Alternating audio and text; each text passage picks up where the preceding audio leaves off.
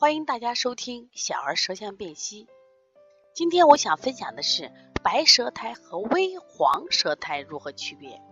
其实，因为白舌苔和微黄的舌苔它的差别不太大，怎么去细分它呢？因为很多人，比如说你大眼看一下，嗯，舌苔白厚；有的人可能是已经发黄了，它已经代表病程的进程了。其实这个舌苔呀，中医理论啊。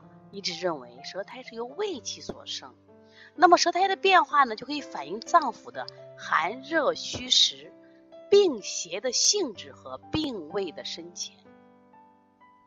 因此，从舌苔我们就看到这个人病轻还病重，或者病的这个转化。比如说苔的有无、苔的厚薄、苔的润燥什么变化。我们今天重点讲这个苔的色，就是白苔和黄苔。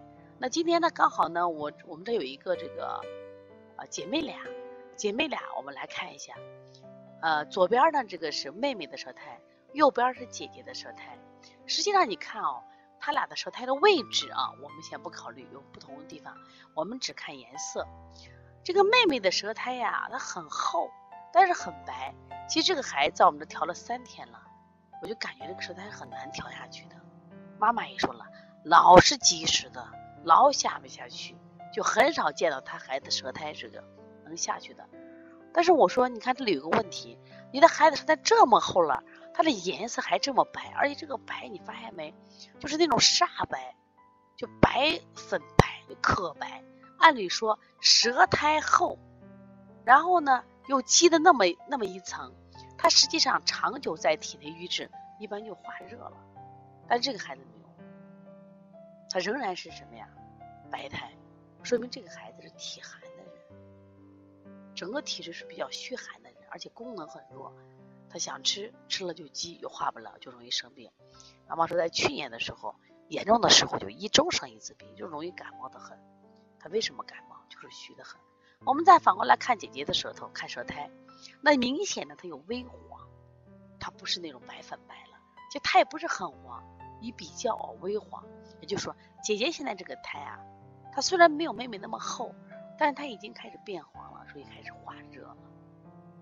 那么实际上，我们从胎白和胎黄能反映到病情的变化，由寒到热，由虚到实，由虚到实了。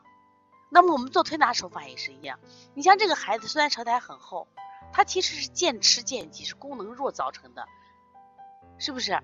那么这种情况，我们往往是用增加动力的方法来给他做，就像我们在推车，一个人别个家的车推不动了，我们在后面帮他推车，给他动力。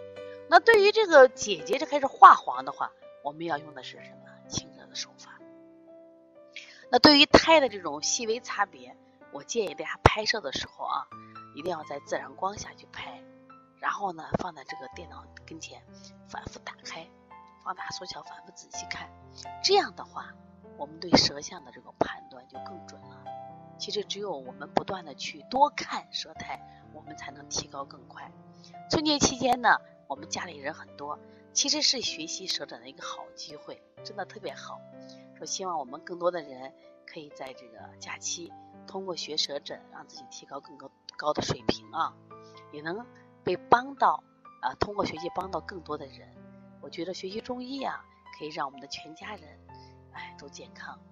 如果大家有什么舌上的问题啊，你可以给我打电话幺三五七幺九幺六四八九，也可以呢，这个加我的微信幺五七七幺九幺啊六四四七。如果加微信我没有看到，你直接拨我电话，我再去看微信，好吧？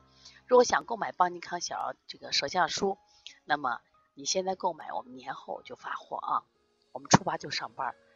啊。